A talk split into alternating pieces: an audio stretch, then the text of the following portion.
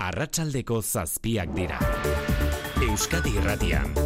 Mezularia.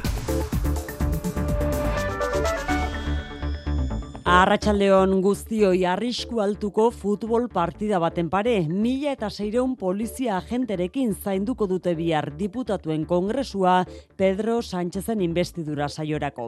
Eguerdian hasiko da Sánchezen beraren itzaldiarekin eta ez da zai asmatzen amnistiaren legeak bere ganatuko duela arreta nagusia ez baidan. Jun salderdiak nabardura ezarri dio dagoeneko atzo ezagutu genuen testuari eta defendatu du bere gain hartuko dituela legeak loufer kasuak ere. Politikaren judizializazioaren ondorio jotzen dituztenak. Eta honela mila eta larun pertsona ere izan daitezkela amnistiatuko dituztenak. Ba amnistia horiei boikota egin nahian edo ahalik eta gehien atzeratze aldera behintzat maniobra egin du alderdi popularrak senatuan. Bere gehiengo osoarekin senatuko araudia aldatu du gaur pepek, boxek eta UPNek babestuta amnistia legearen onarpena hiru hilabetez atzeratzea ahalbidetuko duena. Eguneko argazkia bestalde gazan eskuratu dugu. Israelgo banderak ageri dira gobernuaren eta parlamentuaren egoitzetan. Israelgo armadak kontrolpean hartu ditu gazako erakundeak. Jerusalem eragoaz, Mikel Aiestaran Arratxaldeon. Arratxaldeon, Israelgo armadak jakinarazi duenez jamasek gaza iparraldearen kontrola galdu du. Goizegi da, erabateko garaipen aldarrikatzeko, baina azken ordu hauetan Israelek gazako parlamentua, barne ministerioa eta beste erakunde publikoak hartu ditu soldaduek argazkiak atera eta sare sozialetan partekatu dituzte. Borroka ez da amaitu baina uste baino azkarrago joan da lurreko operazioa eta armada gazeriaren bihotzean ari da borrokan al-Shifa ospitalaren ateetan. Hau da, une honetan dugun irudia, baina irudi partziala da izan ere, Palestinako eta nazioarteko kazetariok ez daude gaza iparraldean. Argi dagoena da, Israelek ikaragarrizko indarra erabili duela lurreko operazioak aurrera egin dezan, ospitaleak eta lako marragorriak kontuan hartu gabe. Ué. Etxera bueltan eguneko gainerako albisteak txikerresna alarratxaldeon. Alarratxaldeon, oiane. Siemens Energy enpresak Espainiako gobernuari ere eskatu dio bizituen krisia gainditu alizateko erreskatea. Iru mila milioi euroko bermea eskatu dio Eusko Jaurlaritzak jakitera eman duenez eta Alemaniako gobernuak bere aldetik bai estatu du zazpi mila eta bosteun milioi euroko bermea emango diola Siemens Energyri. Alemaniako multinazionalak bihar goizean du emaitzen berri emateko agerraldia eta aurre ikuspenen arabera arabera, lau mila eta bosteun milioi eurotik gorako galerak pilatu ditu, besteak beste gamesak bultzatuta. Frantziako senatuak immigrazaren legea gogortzea onartu du Macronen gobernuaren ekimenez. Pour l'adoption 210 contre 115. Le Sénat a donc adopté.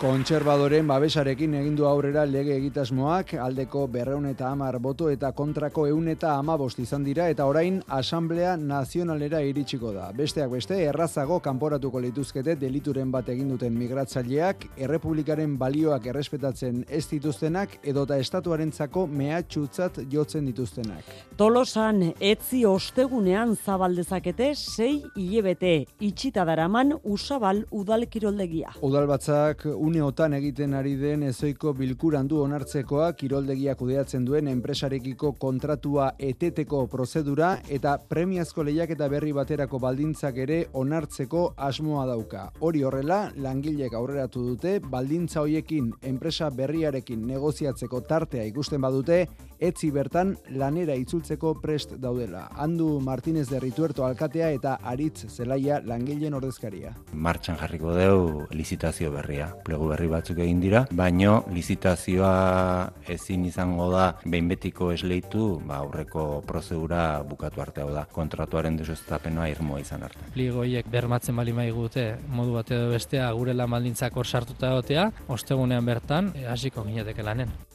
Oso bestelakoan antxoainera egin behar dugu, Nafarrako esklerosi anizkoitzaren elkarteak egin digun deialdira. Exoeskeleto bat erostea lortu duten duela hiru urte abiatutako diru bilketari esker. Eta patxiri goien zuk ere izan duzu aukera gaur arratsaldeko erakustaldi praktikoa ikusteko arratsaldeon. Bai, arratsaldeon eh, une batetik bestera izango da hori, kontua pixkat eh, luzatzen ari baita, Ines Mateok esklerosia anizkoitza du, berak eginen du proba une batetik bestera, antxoengo areto nagusian, aurrez ordea kontatu digutenaren arabera, exoeskeletoaren laguntza, zainbat mugimendu hobetu eta berri kasten dituzte, Vanessa Sarasola da, erabiltzaietako bat berreskuratzen da pixka bat transmisio hori, transmisio neurologiko hori. Orduan, ez da asko nabaritzen, baina hobeto ibiltzen gara.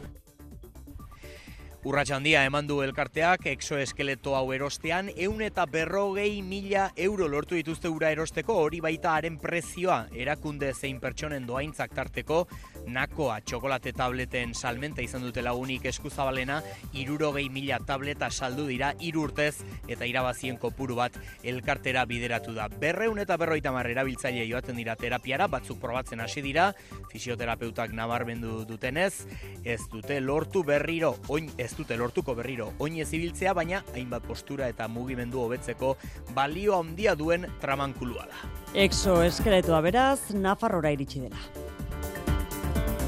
Eta kiroletan, Jon Altun Arratxaldeon. Arratxaldeon. Saskibaloian Baskoniak eta Bilbo Basketek Europako partidak izango dituzte bihar. Baskoniak Barcelona jasoko du Buesaren Euroligan arratsaldeko zortzi terdietan Dusko Ivanovicek baikorrak izateko deia zabaldu du eta talde barruan egiten ari diren lanean sinistu beharra daukatela uste du. FIBA Euro Cup txapelgetan berriz Bilbo Basketek bihar Errumanian Sibiu taldeari irabazten baldin badio urrengo faserako selkatuko da. Eskubalo Baloian azken orduko aldaketarik ezean hilabete barru irunen jokatu behartzen asobalkopa ez da egingo. Asobaldigak eta Espainiako federazioak gatazka daukate konbenioarekin hitzarmenarekin. Errukbian, Baionako abironek Mateo Carrera segaleko jokalari argentinarra fitxatu du datozen biden boraldietarako, munduko txapelketa ona egin berri du argentinarrak, eta areto futbolean osasuna magnak partida dauka gaueko bederatzietan beti zen aurka irunean. Laboral kutsak babestuta, eguraldia eta trafikoa. Miriam Ruiz Euskalmeten Arratsaldeon. Kaixo Arratsaldeon datosen orduetan odeiak eta euria barne alderantz zabalduko dira eta bihar eh, ba, moteletik eta guztitik hasiko dugu eguna. Goizean oraindik odeiak gailenduko dira eta euri apur bat egingo du. Alare, egunak aurrera gina ala, atertzera eta argitzera egingo du. Arratsaldean ez du guztiz jasotzerik lortuko, baina giroa argi xamarra izango da, eta hori bai temperaturak bera egingo du, bai gauekoa, baita egunekoa ere, baina saroan egoteko balio goxoetan mugituko da, beroenak bihar amabost eta hogei gradu artekoak izango dira. Errepidetan berriz aipatzeko gauza bat baino gehiago ditugu xiker. Bai, hainbat eragozpenen berri eman digu, segurtasun sailak denak ere Bizkaian batetik basaurina zortzian, Malmasingo tunelean Bilborako norantzkoan auto bat matxuratu da eta traba egiten du eskuineko erreian, bestetik zailan, Bizkaia 6 eta hogeita maseian, bolunburuko tunela pasata Bilborako norantzkoan, hiru autoren arteko istripua gertatu da, traba egiten dute eta pertsona bat zaurituta eraman dute gurutzetako erietxera. Eta azkenik sondikan, N6 eta hogeita amazazbi, txori herriko igaro bidean getxorantz, bi autok izan dute istripua eta eskuineko erreian oztopo egiten dute. Sarrera hau amaitzeko musika proposamena gaur gazteiztek. Zure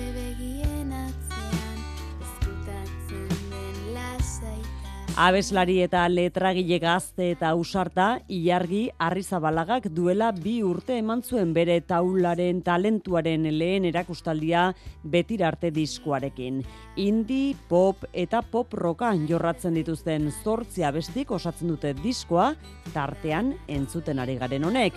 Gaur betirarte ez, gero arte agurtuko dugu ilargi, arratsaldeko zortzi terdietatik aurrera, gazteizko parral tabernako taula gainean izango baita, artista lezoarra.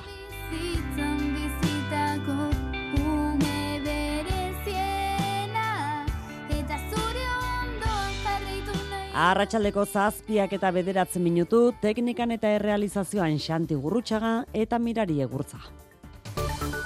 Euskadi Irratian, Mezularia, Oiane Perez. Uztaiaren hogeita iruan hauteskundeak egin eta ia lau hilebete geroago diputatuen kongresuan pres dago guztia Espainiako gobernu presidentea izan datzeko saioari hasiera emateko. Amnistia legearen irismenaren inguruko azken orduko eztabaidaren bat kenduta, lotuta darama Pedro Sánchezek presidente izendapena emango dion bozketa irabazteko adina babes.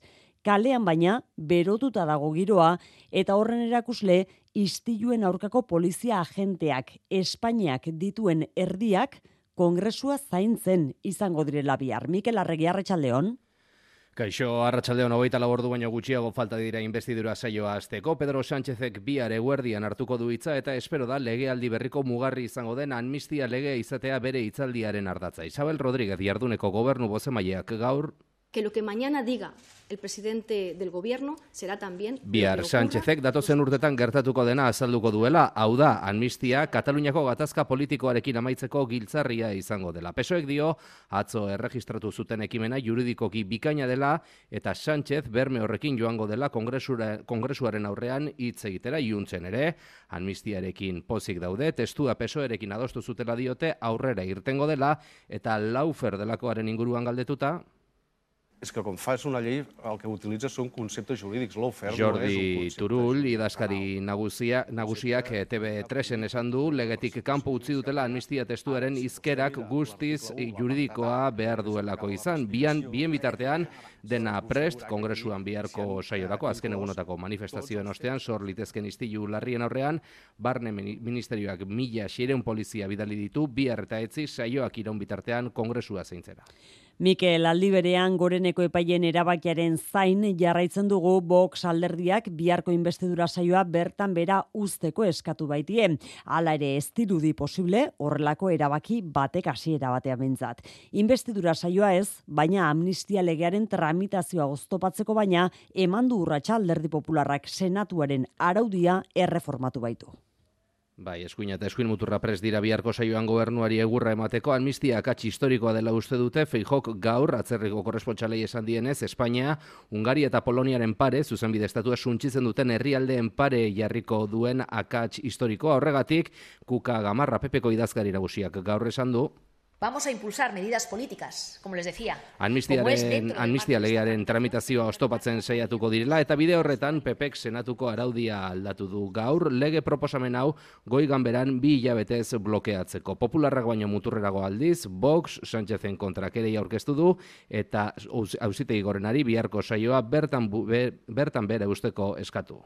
Confiamos en que utilicen todas las herramientas legales que tienen en su mano. Santiago Abaskalek gainera epaiei eskatu dia amnistiaren kontra alduten guztia egiteko eta kalean protestak areagotzeko deia ere egin du biharko.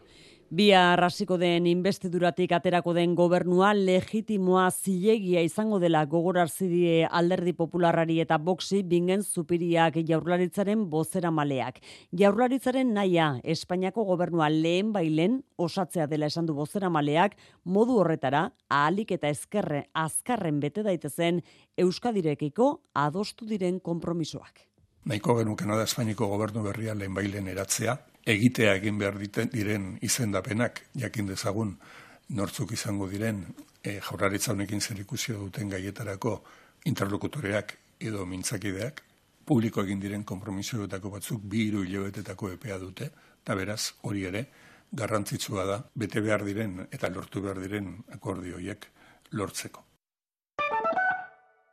Bada beste modu bat erretirorako aurrezteko. Azalpen harri ezan bardu. Etorkizuna nola planifikatu ondo uler dezazun. Dena azaltzen dizun horbaitek soilik lagun diezazuke erretirorako aurrezten. Gure gestoreek adibidez, laboralkutsaren biziaro aurreikuspen planak. Azaldu, ulertu, erabaki. Laboralkutsa, bada beste modu bat. Atzo lehen aldiz, ametxigitea lortu nuen. Hemen, seguru nago, pentsatu nuen aske naiz. Sultanaren ametsa, azaroaren amazazpitik aurrera zinema aretoetan. Eite beden eskutik. Black Friday eguna iritsi da eta Flexen zerbait galdetu nahi dizugu. Gauza berriak hainbeste gustatzen bazaizkizu, zergatik ez duzu koltsoi berri bat erosten egunero berria bezala esnatzeko. Black Friday honetan eskaldu euneko irurogeita bosterainoko deskontuak gure dendetan eta flex.esen. Eta benetan behar duzu zerbait erosi. Garai hauek Flex eskatzen dute eta. Frantziako senatuak espero bezala argi berdea eman dio immigrazio lege berriari. Darmanan barne ministroak aurkeztutako lege testua bere lehen tramitazioa gainditu du lege testu horrek eta testua nabarmen gogortuta iritsiko da gainera Asamblea Nazionalera. Parixeragoa zinak esna lehite beren berri emalea, Arratxaldeon. Arratxaldeon. Pour l'adoption 210 contre 115.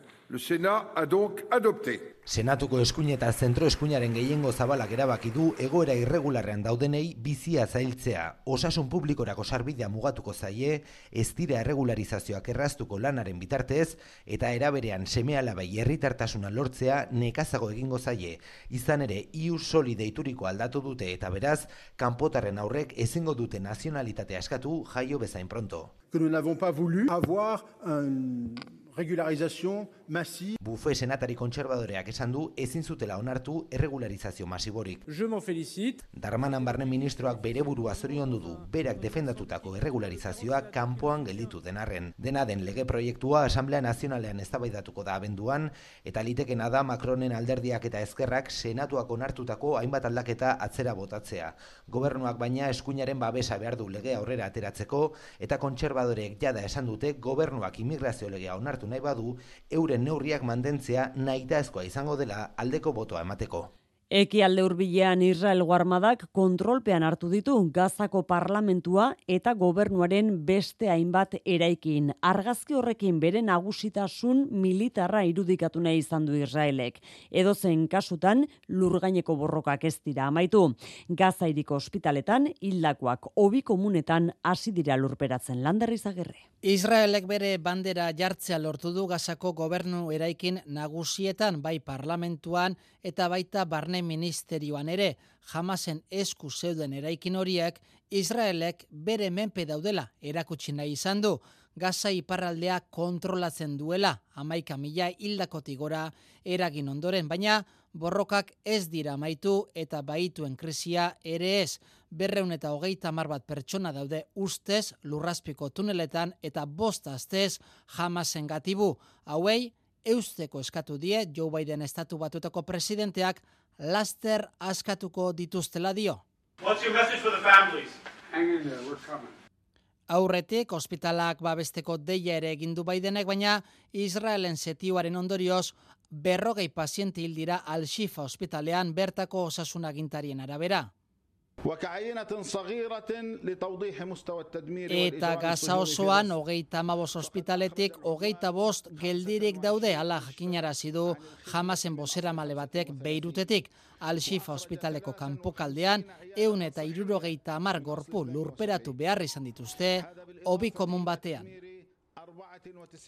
Testungur honetan ben, Benjamin Netanyahu Israelgo lehen ministroa eta Joaf Galant defentsa ministroa gerra krimenengatik epaitu ditzaten eskatuz, Europako ezkerreko alderdietako laurogoi ordezkari baino gehiagok idatzia igorri diote agako zigorra uzitegiari. Justice for Gaza ekimenaren sinatzaileen artean daude Jeremy Corbyn, erresuma batuko laboristen buru oia, Frantzia insumisoko hainbat parlamentario, Jone Belarra eta Irene Montero, Espainiako gobernuko ministroak eta Elkarrekin Podemos zein EH Bilduko ordezkariak. Fernando Barrena, EH Bilduren europarlamentarioa legealdi honetan. Gazako sarraskiaren erantzulen ikerketa eta auziperatzea gerra krimenengatik eta genozidioagatik. Genozidio bat burutzen ari dela gure egin aurrean eta sinatzaileak uste dugu derrigorrezkoa dela honekin lehenbailen amaitzea, ez mugatzea geldiune humanitario batera, asko eskatzen ari den bezala, baizik eta e, gure ustez zuepena da exigitu behar dena. Eskola jangelen auzian Serunion enpresak eskaintzen dituen zerbitzuen inguruan azterketa egiten jarraitzen du Eusko Jaurlaritzak. Oraingoz bi salaketa aurkeztu dituen Durako ikastetxera eta bere lote berean diren Arabako bi eskolara baino ez litzateke mugatuko konpainia horrekin duten kontratuaren etena. Beraz, balizko erabaki horrek oraingoz ez lioke eragingo Hernaniko langile ikastolari orain arte salaketa bakarra aurkeztu duen langile ikastolari. Luis Eron zer gehiago dakigu Arratsaldeon. Arratsaldeon Baduranako ikasbideak Zer Union enpresak eskaintzen dion jangela zerbitzua egindako bisalaketak iasota Eusko Jaurlaritzak zabalik du kontratua eteteko espedientea dena den azterketa juridiko sakona egiten ari da azken erabakia berme guztiekin hartzeko helburuz. Besteak beste, pastan eta babarrunetan zomorroak eta topatu ondoren jarritako salaketak inzidentzia larritzat hartzen ditu jaurlaritzak. Eta zerunionekiko kontratu etena duranako ikastetxari ez ezik, lote berean diren arabako beste bi ikastetxeri ere eragingo horieke. Zerunion enpresa beraren jangela zerbitzua duen Hernaniko langile ikastolak egindako salaketari dagokionez, kasua harretaz ikertzen ari direla diote jaurlaritzatik, baina oraingoz kontratua eteteko aukera ez da aurre ikusten salaketa bakarra aurkeztuta gero. Alik eta azkarren egin nahi dute salaketen inguruko lana, helburua kalitatezko zerbitzua ematea baita Eusko Jaurlaritzaren arabera. Nabarmendu duen ezala ere, Zerunionek eskaintzen dituen zerbitzu guztiak une oro ari dira aztertzen. Eusko jaurlaritzak jakin duenez bestalde Siemens Energik Espainiako gobernuari ere eskatu dio bizi duen krisia gainditzeko erreskatea. Alemaniako gobernuak baiestatu du da zazpi mila eta bostun milioi euroko bermea emango diola enpresari eta Espainiako gobernuari beste iru mila milioiko bermea eskatu dio orain Siemens Energik. Bi harremango du enpresak azken urtean pilatutako galeren berri eta uste guztien arabera lau mila eta bostun milioi milioitik milioi eurotik gorakoa izango da zuloa. Testunguru horretan, Siemens Gamesak Euskal Herrian dituen langilek arriskuan ikusten dituzte euren lanpostuak sisto iturriaga goitia. Bihar emango ditu Siemens Energy Alemania eta Espainiako gobernuei eskatutako laguntzei buruzko xehetasunak ere, baina jada garbi utzi du eskatzen ari dena ez dela erreskate bat. Bingen zupiria jaurlaritzako ozeramaleak jakinarazi du, Arantxa Tapia ekonomia garapen zailburuak harreman zuzena duela Siemens Energyko buruarekin, eta honek azaldu diola, neurriak hartu dituztela egoerari buelta emateko. Neurri hoien artean dago, Alemaniako gobernuari abal bat, berme bat, eskatzea eta dakigunez ez Alemaniako gobernuare bakarrik, Espainiako gobernuari ere egin diote abalonen edo berme honen eskaria. Biharko agerraldian, iazko urritik aurtengora izandako galeren berri ere emango du Siemens Energik. Gutxienez, lau mila eta bosteun milioi eurokoa izan liteke zuloa. Eta zulo horren atzean Siemens gamesaren arazoak daude. Nagusiki bidira. Batetik, enpresaren izar nagusi beharko zuken bost isa aerosorgailuak izandako arazo teknikoak, kontratuak etetea eta kalte ordainak eragin dituena. Eta bestetik, bere garaian sinatutako kontratuetan prezioa berrikusteko klausulak jarri ez izana. Gertatu ezela, lehen gaiak garestitu zitezkela ez zutelako aurre ikusi. Biharkoaren ostean, hilaren hogeita batean, bere plan estrategikoaren berri emango du Siemens Energik, eta horren zei daude, Siemens Gamesak Euskal Herrian dituen 2000 eta sortzirun langileak, euren lanpostuak arriskuan ikusten bai dituzte, hilaren hogeita lauan berriz, bilere egingo dute, sindikatuek eta zuzendaritzak.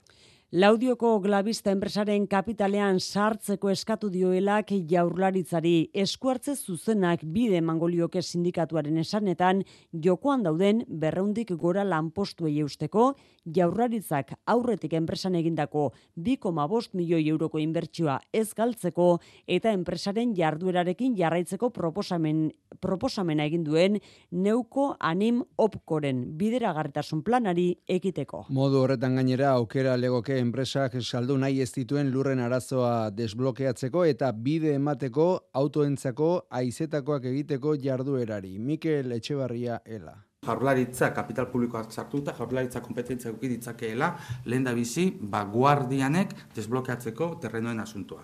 Eta hau, ez balitz gertatuko, guk ere planteatzen dugu sakontzeko ekspropiazioaren irten bidea. Azaroaren bian aurkeztu zion proposamena elak industria sailburu ordeari, baina oraingo ez erantzunik jaso. Bitartean, glabistako langileak lanik egin ezin da segitzen dute, enpresak jarduera oro geldituta duelako, suitzako inbertsio funtsek erosi zutenetik 2000 eta hogeian. Inflazioak behera egin urrian ego Euskal Herrian. Espainiako estatistika erakundearen arabera, euneko iru koma irukoa da orain urte arteko tasa orokorra, iraietik amarren bat apaldu baita. Neurri handi batean, errekaiak merketu direlako eta elikagaiak iazko urrian baino gutxiago garestitu direlako. Baina bereziki nabarmentzekoa da, energia eta elikagai freskoak kanpo uzten dituen adierazlea, azpiko inflazioa zazpi amarren jeitsi dela sisto. Olioak, azukrak eta beste zenbait produktuk markak hausten jarraitzen duten arren, elikagaiak oroar iaskurrian baino gutxiago garestitu dira, eta beraz, hauen urtearteko inflazio tasa, irailekoa baino puntu erdi inguru apalagoa da. Horrekin batera, errekaien prezioak beste koska bat bera egindu, eta guzti horren eraginez, inflazio orokorra amarren bat apaldu da Euskal Herrian. Hala ere, lurraldetik lurraldera alde handiak daude. Arabak du inflaziorik txikiena, euneko 2,8koa eta gipuzkoak aldiz handiena, euneko iru koma bederatzikoa. Izan ere, gipuzkoa baita, inflazioak gora egin duen herrialde bakarra. Are handiagoa izan da, energia eta elikagai freskoak aintzat hartzen ez dituen adierazlearen jeitxiera, euneko bosko malaukoa da orain azpiko inflazio Euskal Autonomia Erkidegoan eta euneko bostekoa Nafarroan, irailetik zazpia marren apaldu da beraz, banku zentralek gertutik zaintzen duten adierazle hau.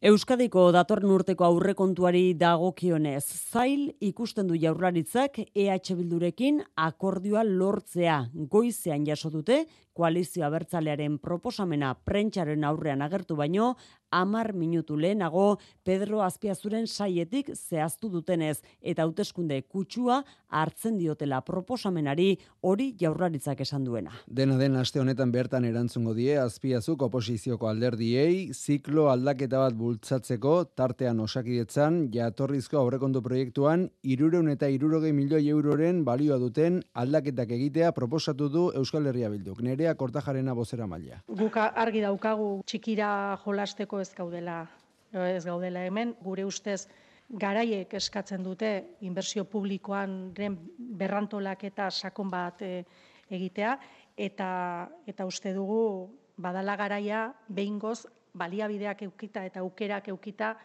akumulatzen ari zaizkigun arazoiei erantzuna emateko, ezta? Azken txampan sartu da Euskadiko udaltzainek armak eta bestelako defentsa baliabideak eraman ditzaten jaurlaritzak onartu duen dekretua. Josu Erkoreka segurtasun sailburuak emandu horren berri Euskadiko udaltzainen koordinazio batzordean aixunarozena. Bai, araudi berria tarteko Euskadiko udaltzain guztiek eraman beharko dute arma laburra, munizioa, balen aurkako babeserako txalekoa, eskuburdinak, defentsarako baliabideak, eskularruak eta abar. Azken datuen arabera, iru milata eun udaltzainetatik, bosteun da irurogeik ez dute armarik eramaten, eta hori batez ere, gipuzkoan gertatzen da, herri txikietan batipat, baina handiago batzuetan ere bai. Armen zaintza nola egin behar den, aurrera eraman beharreko segurtasun neurriak ere arautuko dituen dekretu berriak baita arma erabiltzeko jarraitu beharreko oinarrizko irizpideak ere. Udaltzaina emakumea ala gizona izan beti ere bermatu beharko da material guztia berdin erabiltzeko egokituta egotea. Alkateek almena izango dute eraberean zerbitzu batzuk armari gabe egin izateko. Dekretua onartu eta indarrean sartzen denetik urtebeteko epea izango dute toki erakundeek udaltzainak ornitu eta bulegoetan segurtasuneko gune hotzak eta armategia jartzeko herri txikietan horretarako bost urteko epea izango dute. Komisiones Obreras sindikatuak erasoak salatu ditu osasun arloan ohartarazi du osasun bideak bizi duen egoera larriak areagotu egin dituela osasun langileen kontrako erasoriek. Itxaron zerrendak geroz eta handiagoak diren honetan, bereziki administrazio lanetan ari diren langileek jasaten dituzte erasoak sindikatuak jakinarazi duenez eta horrekin batera salatu du onarte dela osasun bideako langileen artean behinbeinekotasuna euneko berrogeita amaseikoa izatea. Batez beste, laurogei egunekoa da itxaronaldia osasun bidean, horrek zerbitzua jasotzera doazen pertsonen artean tentsio eragin duela azpimarratu du sindikatuak eta langileen aurkako erasoak euneko hogei hasi zirela iaz. Joseba Ezeolaza bozera mailea. E, Bosteunda, larogeita sortzi eraso izan zirela osasun bidean lan egiten duten pertsonen aurka eta eraso horietako sortzi gainera sexualak izan ziren. Joan den maiatzean sorian jipoitu zuten Jon Aranburu Donostiarraren auziarekin lotuta bestalde hainbat pertsona atxilotu ditu Espainiako poliziak. Zenbat zehaztu gabe sorian bertan Zaragozan eta Madrilen egin ditu atxiloketak poliziak. Joan den maiatzean berrogeita urteko Donostiarra jipoitu zutelakoan Numantzia Kornella futbol partidaren atarian. Hilabete inguru koman eginda ere Haren familiak Euskadi Errateko faktoriari kontatu dio Jon Aramuru oroar ondo ari dela sendatzen, ez zutela azken operazio honen berri, baina espero duela erasotzaileek ordainduko dutela egindakoagatik. Iñaki Irati Aramburu Jonen lehengusina. Orain arte ez dugu ezer jakin ordun bai izan da pixka bat. Sorpresa ezakigu non bukatuko duen kontuak, baina mintzat esperantzari eusteko balio izan dugu bai. Nahi duguna da argitzea eta ordaindu behar duenak eh, ordaintzea. Jo nortarako gogoakin dago eta esaten du epaitegian eh, ikusi nahi ditula. Gaur urtebete geure herriaren historian mugarra izan den aurkikuntza aurkeztu zigun arantzadi zientzia elkarteak arangurengo baiaran irulegiko eskua izan zen. Urtebete eta gero, ikerlarien mezua irulegiko aztarnategia geure herriaren eta hizkuntzaren historia hobeto ezagutzeko altxorra dela. Altxor hori lurpean gera ez behar dutela erakunden laguntza finantzazioa alegia. Alaxe, esan digute, Nafarrako gobernuaren sostengua behar dutela, makin aiestaran arantzadiko ikerketa eta induzketen zuzendariak eta jakin dezagun gehiago, ez, gure iraganaz eta gure hizkuntzaren iraganaz eta guzti hortarako behar du ez, epeluzeko arnaz bat eta hortarako manoski ba, baliabideak beharrezkoa dira. Rebeka Esnaola kultura kontseilariak aitortu du Nafarroko gobernuak ez duela aurrikusi diru laguntza berezirik eta arantzadi zientzia elkarteak ohiko deialdietan eskatu beharko duela irulegiko indusketarekin jarraitzeko babesa.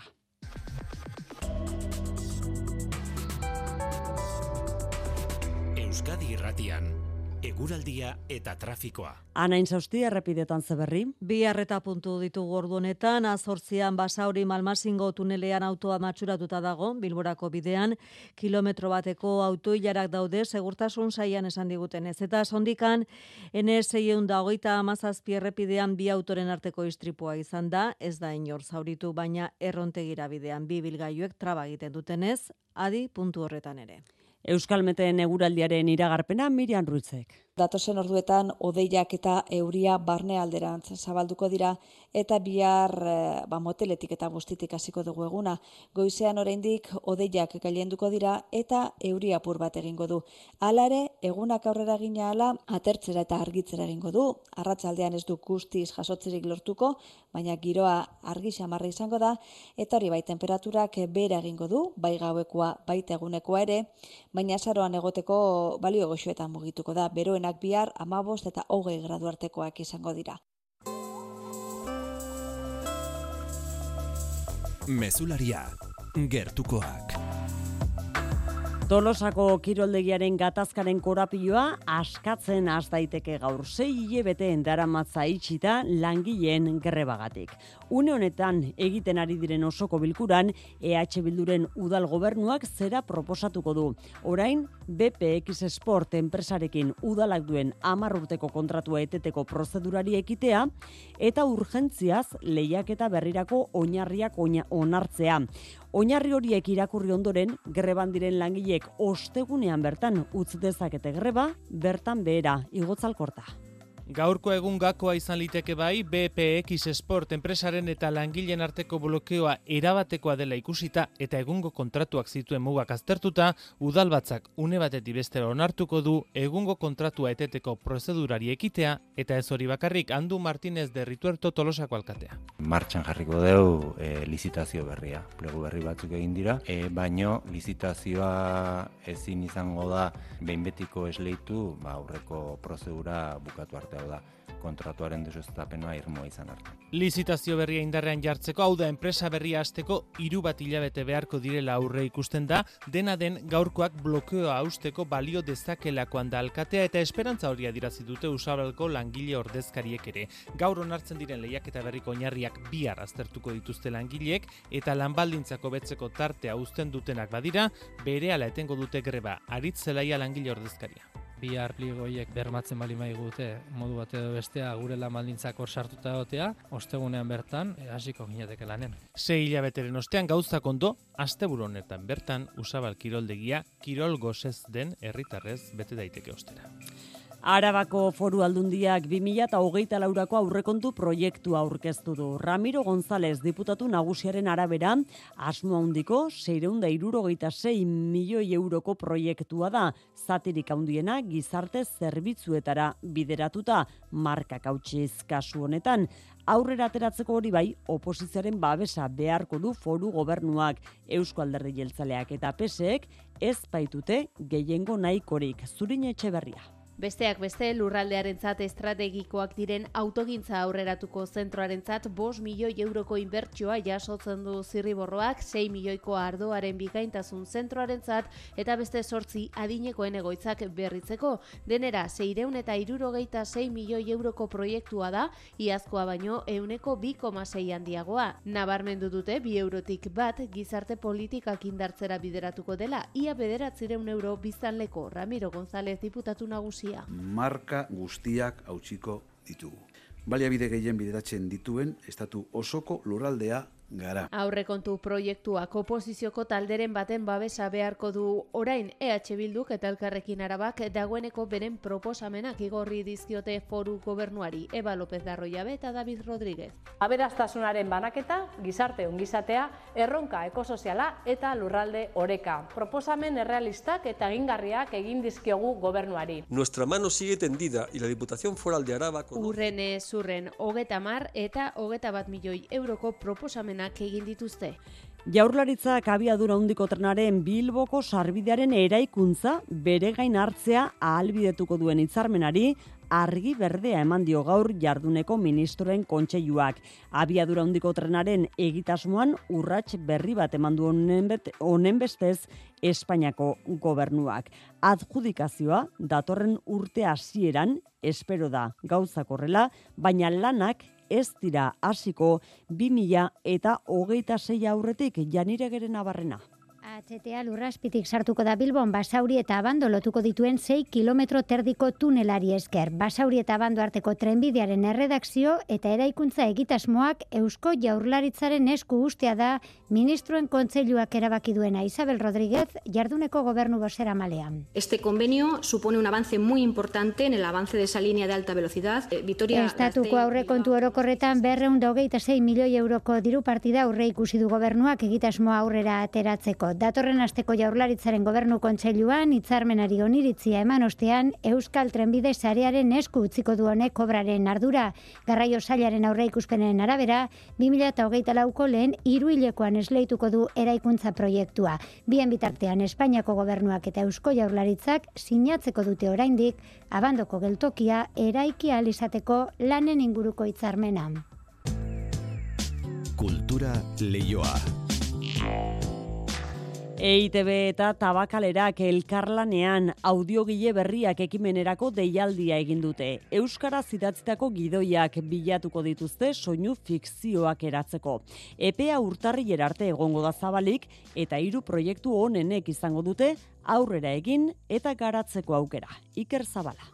Euskara, fikzioa eta soinua dira audiogile berriak deialdiaren hiru ardatzak. Epea irekia dago gidoi proiektuak igortzeko, azken terminoan produktu baten ekoizpena dagoela. Maite goni, EITB-ko audio eta digitalaren zuzendaria da ba, nahi dugulako izan erreferente eta nahi dugulako uspotu euskarazko fikzioa, soinu fikzioa ingurune digitalean. Eta horretan pentsatu dugu oinarrian beti dagoela gidoion bat. Aurkezten direnen artean hiru proiektu hautatuko dira eta sortzaile hauek bere gidoia tabakaletan lantzeko prozesua hasia halko dute. Edurne Ormazabal tabakalerako zuzendaria da. Arkaitz Kano idazle eta gidoilariaren e, tutorizazioa izango dutela hautatutako hiru proiektuek e, 2000 euroko diru laguntza izango dutela gainera. Eskeniko diegu lanerako espazio bat. Azkenik hiru proiektuotako honenak gauzatzeko aukera izango du. EITBek 3000 euroren truk erosiko ditu gidoiaren eskubideak eta hogeita mila euro edo gehiagoko ekoizpena martxan jarriko du soinu fikzio hori osatzeko ba, egingo dugulako prozesu osoa, izango da egitasmo luzea urte osokoa, tutorizazioa egongo da, baina baita ere egongo da benetako proiektuaren gorpuztea. Nahiko genukena, ba, datozen urteetan ere lortu horrelako ekosistema hori bultzatzea ez gidoigintza euskaraz, Bakarka edo taldeka eman daiteke izena eta komertzialki bi soinu fikzio ekoizpen baino gehiago egin dituztenek ezingo dute parte hartu. Kortxoaren dilema, tartean teatroa konpainaren azken lanaren estrenaldia bihar izango da Bilboko Arriaga antzokian. Patxo teieriak idatzitako testua, thriller bat da, atal asko dituena, zer gehiago Juan Ramo Martiarena. Irurogeita urteko etika eta filosofia politikoan katedradun jubilatu baten historia kontatzen digu kortxoaren dilema antzeslanak. Mikel Martinez da irakaslea hau, gaztetan ezker muturrekoa eta orain berriz jarrera politiko leunagoa du. Pronostiko gaiztoko minbizia dauka, baina sendatzeko aukera sortu da ez ustean. Abera ospetsu batek, osasun sistema publikoari doaitzan emandako radioterapia ekipamendu batekin tratamendua ardezake. Iritzi publikoak goraipatu egin du donazio hau, baina batzuk ordea gaitzetxe egin dute. Hauen ustez, buruz zuritze bada, trilero baten azpijokoa legez ordaindu beharko lituzken zergak ez ordaintzeko eta bere enpresetan agertu diren trapuzikinak estaltzeko. Haien artean dago gure irakaslea. Orain ordea erabaki latza hartu behar du, bere printzipioekiko leiala izan eta bizitza salbatzari uko egin, ala printzipioiek alde batera utzi eta tratamendua hasi.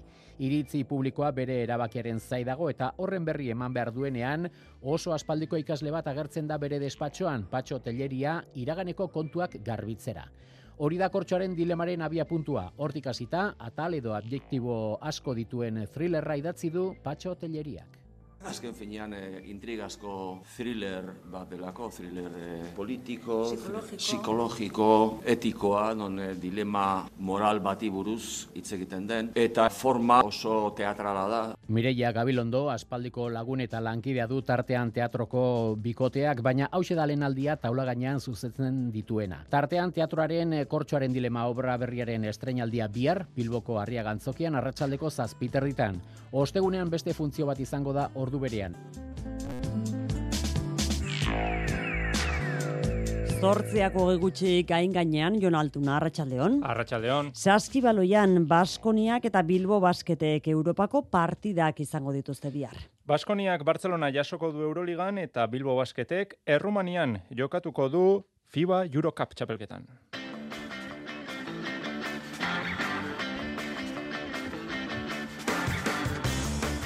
Arratxaldeko zortziterdietan hasiko da Buesa Arenako partida laugarren garaipena helburu gazteiztarrek.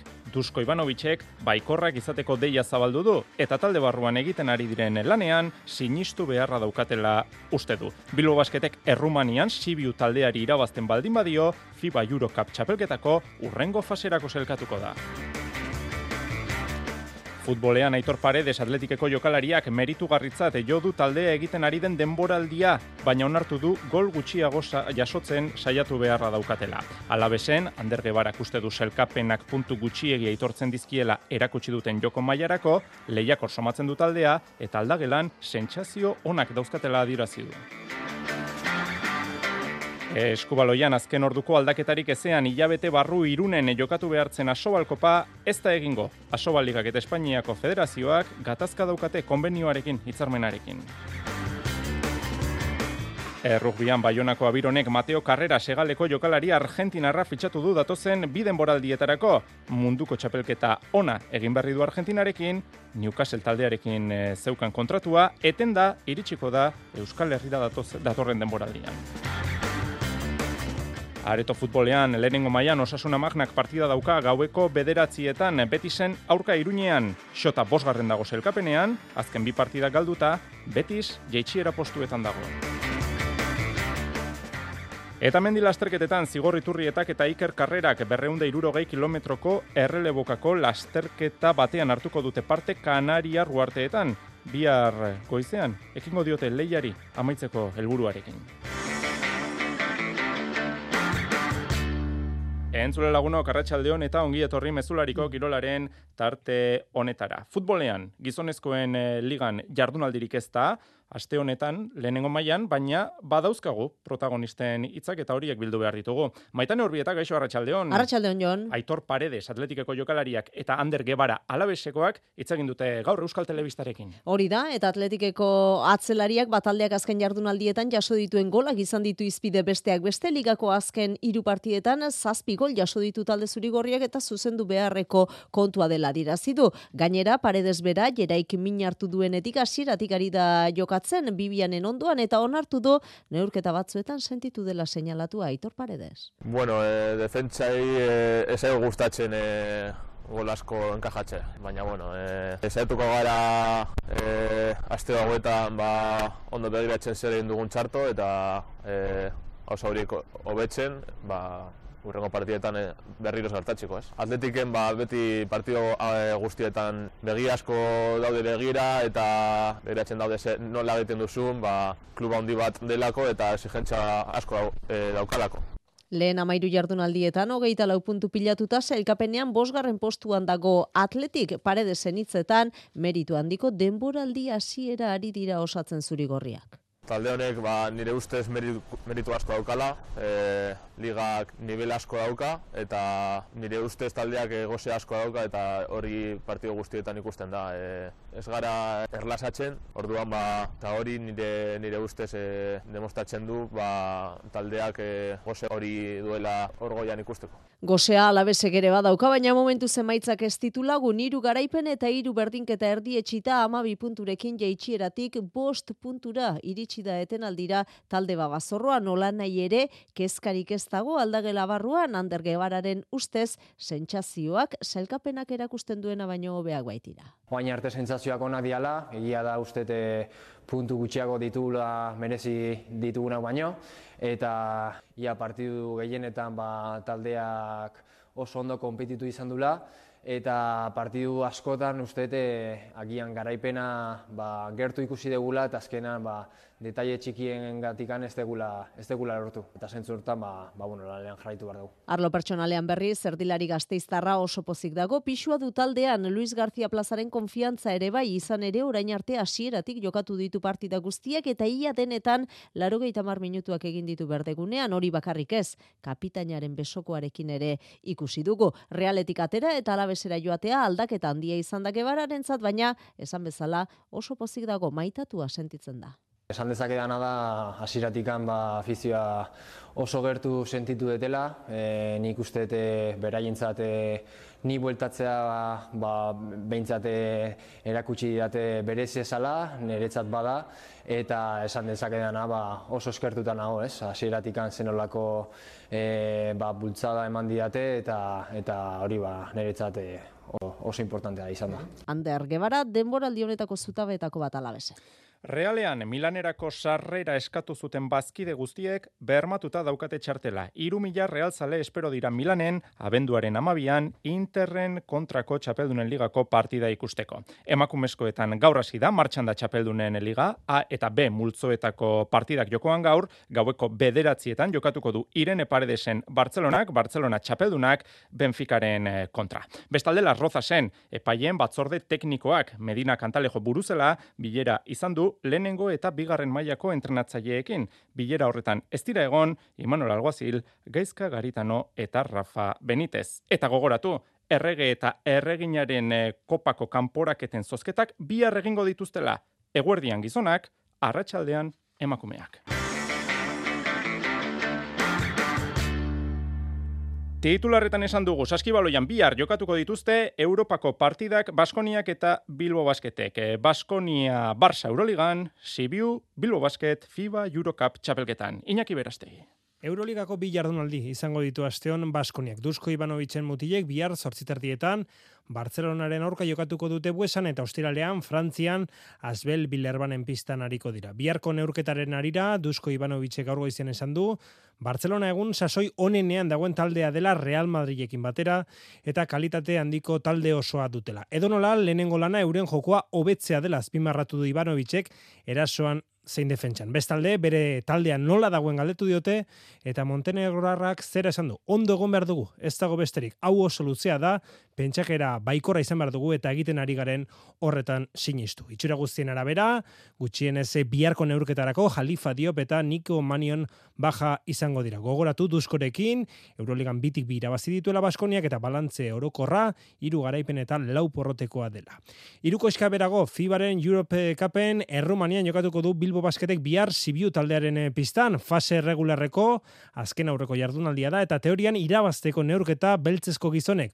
Orain arteko lau partidak irabazi dituztelako eta Rumianiarrek aldiz laurak galdu eta jada aukerarik gabe daude. Irabaziz gero, Bizkaitarrak urrengo faserako zelkatuko lirateke Renfro eta Sasiak Lia Jonsen utxuniak izango ditu Ponsarnau. Beraz, bihar itzordu bikoitza seietan Sibiu Bilbao Basket eta zortzi terrietan Baskonia Barcelona. Urrezko lebligan, GBCek Branislav Bujadinovic hogeita sei urteko Serbiarra fitxatu du, joko antolatzaile edota eskolta postuan joka dezake Bujadinovicek. Emakumezkoetan, e, Diaz idekako jokalariari, jurena Diaz idekako jokalariari, gaur egin diote ezkerbelauneko meniskoko ebakuntza, eta amabi asteko errehabilitazio prozesua dauka orain egin beharra. Gaiz aldatu behar dugu, pilotaz, hitz egingo dugu jarraian, bi gonbidatu izan ditugu gaur kirolegez, amaia aldai eta olatz arrizabalaga. Jose Maria Paulazak hitz egin du eurekin, bereziki gizonezkoen lauterdiko finala izan dute izpide. Lauterdiko txapelketan egungo txapelduna amai aldai eta txapeldun ordea, olatz arrizabalaga, biek izan dute gaur izketa gai datorren igandeko jokin altuna peio etxeberria. Ustekabekoa izan alda peio etxeberria iritsi den tokira iristea, hori izan du izketa gai amai aldai. Bueno, azkenien ikusite zelako taldi eukideuen eta zelako kuadranti eukideuen, ba, bat bai, baina azkenien e, nik uste dut hor dauela, ez, e, demostre deuela euren mailan jokatzeko eta mailan baten moteko e, ba, bueno, kualidadiek badeko zela, eta egi esateko, ba, bueno, apur sorpresa, ba, bueno, ezkurdia kanpan itzi dauelako, eta alako sorpresa izen da, baina egi esateko ez tozte harritzen, azkenien baia oso nean da bil, eta berak demostreteu. Olatz arrizzabalagak, partia ikusten dituenean gozatu bakarrik ez apunteak ere hartzen ditu? Bai, bai, ez, ari, ari, betik gabizik ez den, matez be aurtonik eh, askotan esan izan, eta altuna gazpioa disfruteu izen dut, e, bere parti guztizek alditzenak ikusi, eta apunteak hartzen izan dize, e, erakuste, ekuston erakustaldizek ematen egon da, eta hori, azkenien bai, pelota saleak gara, baina azkenien, ba, bueno, asko ikesten da, ez? Eta ikusi dugu txapeldunak eta txapeldun ordeak, artekariren bati, tenis pelota zulodunen batean papelen bat eskatuko baliote, eurek behintzat, elastiko gorri hartuko lukete altunarena, amai aldai? Bai, ez azkenien dekon esperientzize gaitik, e, ba, bueno, nik uste ondo kudeatuko deuela final hori, egize da igual presiño okiko deuela, ez azkenien berak badeko, zer, bueno, zer demostreu ez deko, baina baideko presiño hori, ba, txapela bere buruen jantzi bideuela, eta igual horrek, ba, bueno, kudeatze, ondo kudeatzen badeu nik uste dute, ez deuela inongo ero e, e, arazurik ukiko txapela tatzeko, eta nik egizateko, ba, bueno, e, favorito argiz ikusten da. Olatza Arrizabalaak gogoan izan du, naiz eta ez duen esan, jakaren kontra altunak irabazi zuen partida, galtzen ari denean ere, arriskutsua da? Altuna txartu dagoenean be eskira hasiten dugu. E, jakan kontra nik ustot jaka handi baten aurko ibili zala, baina eta bera esan ibili nik ustot altuna bera maiarik onenien eta landabe babitu. E, suertea bada edo ez, baina beti hor da bilez eta irabazi. Gaur gurekin amai aldai, Eta olatzarri zabalaga, biak igandean hasiko dira emakumezkoen Master Cup final laurdenetan, orozkon. Eta injustu igandean Bilbon jokatuko den final handirako, altunak eta peio etxe jokatuko duten finalerako, berreun sarrera falta dira saltzeke, gehienak kantxan, eunda hogei euroan. Eta atzo Euskadi Irratiko katedra saioan, Jon Alberdi entzuteko aukera izan genuen, azpeitiarrak pilota utziko du, katedran eman zituen arrazoiak. Aingeru dela fuente berriz debutatu berria da, profesionaletako lehen pilota kadez ari da gozatzen, arritxu iribarrek bildu ditu bien hitzak hogeita laburte, bost profesionaletan, baina baiko enpresaren eskaintzari ez ez esan eta pilota profesionala uste erabaki du Jon Alberdik. Bart Katedran, ki, kepa, iribarri esplikatu dizkio erabakiaren arrazoiak. Bueno, ekonomiko gizan arazoion hau dostasuna, bueno, gero urte eta bikin burrukan ibiligat, Dirua, ez da ba, arrazoia izan, urteak bai, enpresak bat eskaintzen, bi eskatzen berak galdutako ilusioa berreskuratzeko gutxienez denbora hori behartzuelako. Orain goz, etxi xamartuta dago eta ez esatea erabaki du. Azkenen, zuk txapel bat irazita gero, ba, zure premio alin gero, ba, aurrekan, bi aurrekan porak eta joatzen buruz buru, bigarren maian, eo, zure premio bali ma buruz buru irazi eta gero binakako bigarre mailako txapleketatik kanpo gatza, ba, azkenen ba, kolpe gorra, die, beste plotarik eh, hartu ditu, eh? eta azkenen, bueno, zu izar dezu zenbat merezi dizun, zenbat merezi dizun hor seize, eta bueno, nik erabaki eh, hartu nun, azkenen negoziazio bate onda, eta nik esaten ba, bueno, urte betekin iritzen zaitela oso zai izan ozala aldatzea, behaiek bi emateko prestetze den, eta bueno, hor Txamponaren bestaldean, aingeru dela fuente. Horeintxe, asperekin bi urterako sinatu eta profesionaletako lehen pilotakadak ematen ari da. Urriaren hogeita zazpian debutatu ondoren, ilusioa da unionetan gainezka duena. Bai, bai, bai, go askokin nago. E, bueno, hasiera nik uste nahiko ona eukiduela, eta bueno, hori ba, ilusio gehi emate ditu. Aspeko kuadroko kideak entrenamenduetatik ondo baino hobeto ezagutzen ditu, baina partiduetan gauzak aldatu egiten dira. Hori dut eh, aldaketa aldaketa ondia. Entrenamendutan da bueno, eh, nahiko lasai egoten naiz, osea, konfiantzakin, baina gero frontoien aldatzen da, ez? Gero nervioak eta etortzen dire eta bueno, nabari da ba eh nervioak tentsioa eta bueno, erritmoa baita ere aldatzen asko bai. Larun batean du urrengo partidua zuirin. Neretzat ba opari bada, ez? Parti hori jolastea. Neretzat ba txapeldunen kontra joatzea bada, ba kriston e, ilusioa ematen dit, e, poza, eta, bueno, e, netzat opari bat, etxetik ba bos minutura zubirien, eta, bueno, kriston ilusioa ematen dit, bai, bai. Martijarekin jokatuko du, elordi eta tolosaren aurka. Aipatu dizuegu txapeldunen ligako Barça Benfica partida, ba, klub laugranak, Barcelonak jakinarazi berri du, Irene Paredes baja izango dela amigdalitisarekin. Eta azken txampan mendil lasterketei egin behar diegu lekua, Iker Karrerak eta Zigor Iturrietak errelebokako lasterketa batean hartuko dute parte Kanaria ruarteetan bihar bertan hasita maitane. Bai, berreunda irurogei kilometroko lasterketa da, Kanaria handiko de challenge proba eta zuk esan moduan berrelebokako proban hartuko dute parte bi euskal korrikalariek, lasterketan erabiliko duten estrategia zehaztuta dute, zigorriturrietak eta ikerkarrerak, ikerkarrera.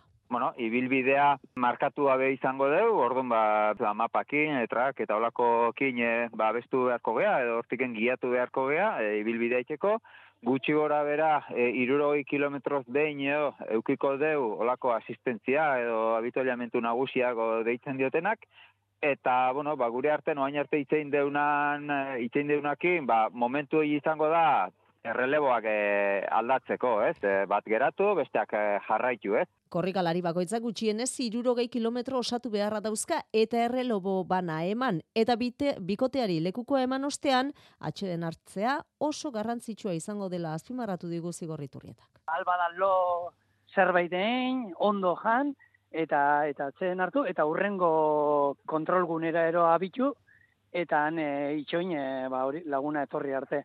Hor bai utziko digutena gainera, azkenengo e, amabost hogei kilometroak e, batera egiten, que, aberre, nola, rekuperatzen duen batetik bestera, horbe gero releboka da, baina gero bakoitzak, talde bakoitzak e, na, aukera dauka, bitako batek gutxienez iruroi kilometro behar ditu.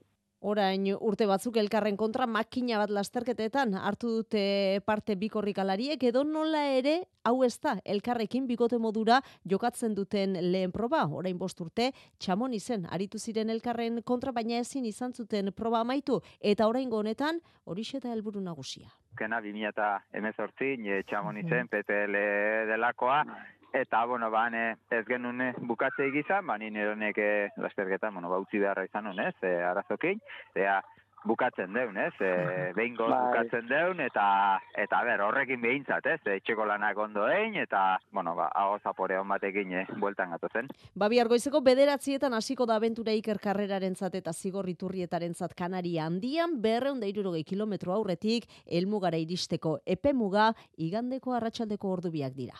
Ipar Euskal Herrian errugbian, Baionako abironek Mateo Carreras, egaleko jokalari argentinarra fitxatu du, datozen bi denboraldietarako munduko txapelketa ona egin du eta Newcastle taldearekin zeukan kontratua etenda iritsiko da Euskal Herrira datorren denboraldian. Olatz idoatek dauzka xehetasunak. Prentsa batek ja dira zituen uh, zaro astapenean, baionak fitxatu zuela, baina geroztik izan zen olako uh, zakit, uh, duda bat sartu zen, izan ere zioten uh, Argentinak bere bere nolan ba kontratuta okupatzen den agentea edo aldatu zuela eta azkenean ez zuela izenpetu ofizialki eta Parisere gibeletik ari zela eta gaur berean Baionak beraz ofizializatu du ja egina da e, bi sasoinerako fitxatu du Mateo Carreras Mateo Carreras Argentinarra, gaztea, oita iru urte, egalaria, eta mundu kopan ikusi duguna, bereziki Japoniaren kontra iruen txegu sartu zituen partido bakar batean, beraz, e, bai, kolpe hona, bai honaren dako, orain e,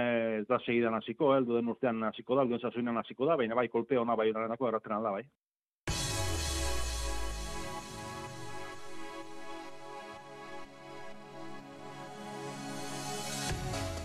Eskubaloian abendu, abendu erdialdean hilabete barru irunen jokatu behartzen asobalkopa ez dute irunen egingo. Asobaliga jakitera eman duenez, Espainiako federazioak debekatu egin die asobal kopa antolatzea, ligak eta federazioak gatazka daukaten nonbait, telebista eskubideekin eta publizitatearekin.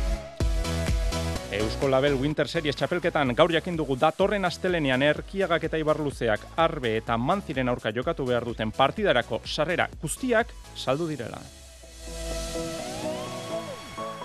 Areto futbolean osasuna magnak partida dauka ordubete eskaz barru bederatzietan betisen aurka iruñean xota bosgarren dago zelkapenean, azken bi partidak galdu egin ditu, betis jeitxiera postuetan dago.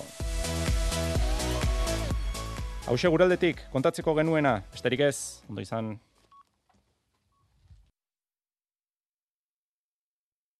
Iluntzeko zortziak dira.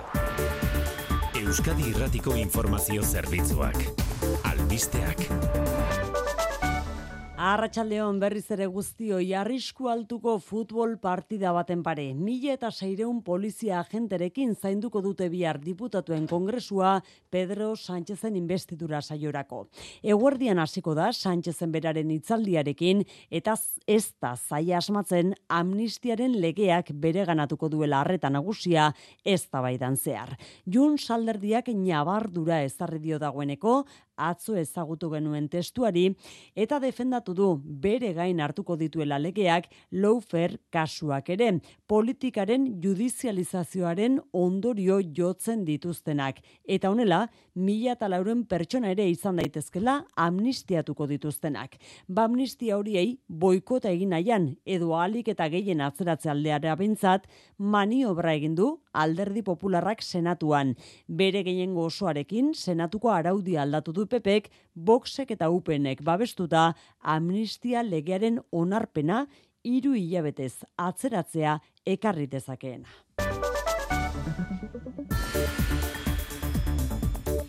Gainerakoan Xikerresna Larratsaldeon. Arratsaldeon Oiane. Siemens Energy enpresak Espainiako gobernuari ere eskatu dio bizi duen krisia gainditu izateko erreskatea. 3000 milioi euroko bermea eskatu dio Eusko Jaurlaritzak jakitera eman duenez eta Alemaniako gobernuak bere aldetik baiestatu du 7000 eta 500 milioi euroko bermea emango diola Siemens Energyri. Alemaniako multinazionalak bihar goizean du emaitzen berri emateko agerraldia eta aurreikuspenen arabera 4000 eta bosteun milioi eurotik gorako galerak pilatu ditu gamesak bultzatuta besteak beste.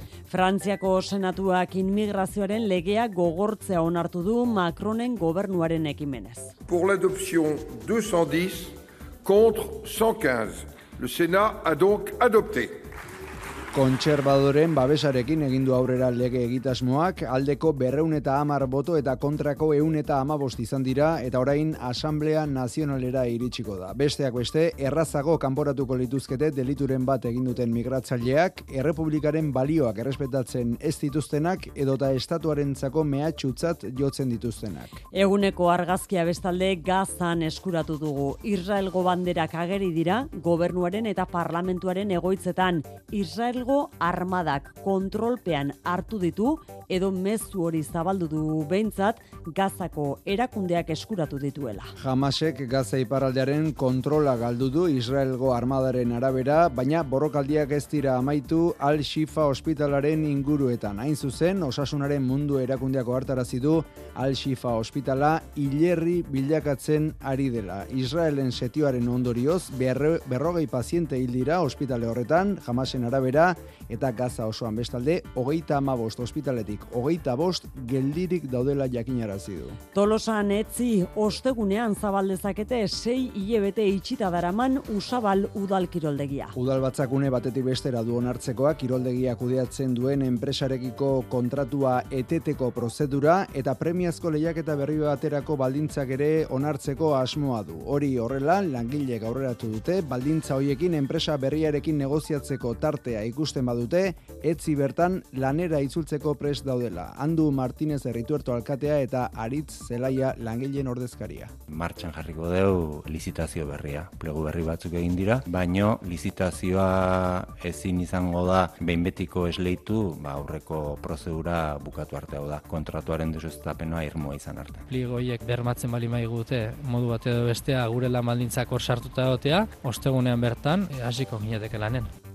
Errepidetan xiker arazoak ordunetan ere. Eragozpen baten berri eman digu segurtasun sailak erandion Bizkaia 600 eta lauan enekuriko igoeran Bilborako norantzkoan hiru ibilgailuren arteko istripua gertatu da eta traba egiten dute baliteke pertsonaren bat zauritu izana istripu horretan segurtasun sailak jakinarazi digunez.